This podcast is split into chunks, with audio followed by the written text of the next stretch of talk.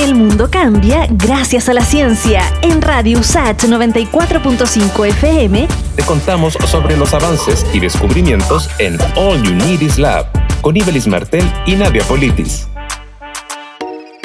Los hongos son uno de los cinco reinos en los que se clasifica toda la vida en el planeta, pero conocemos apenas el 5% de las especies de hongos en el mundo, aunque sin ellos no habría vida en la Tierra.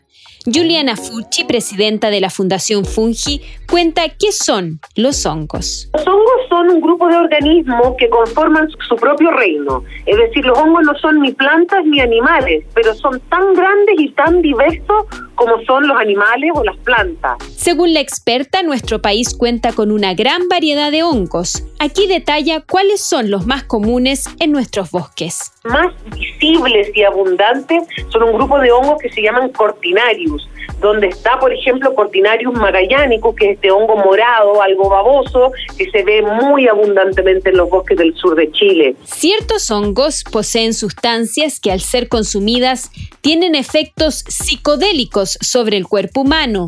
Son los llamados hongos mágicos, lo explica Juliana Fucci. Los hongos tienen el poder de reenrutar los caminos neuronales de, hacer, ayudar a superar traumas, pero siempre en terapias y en usos guiados.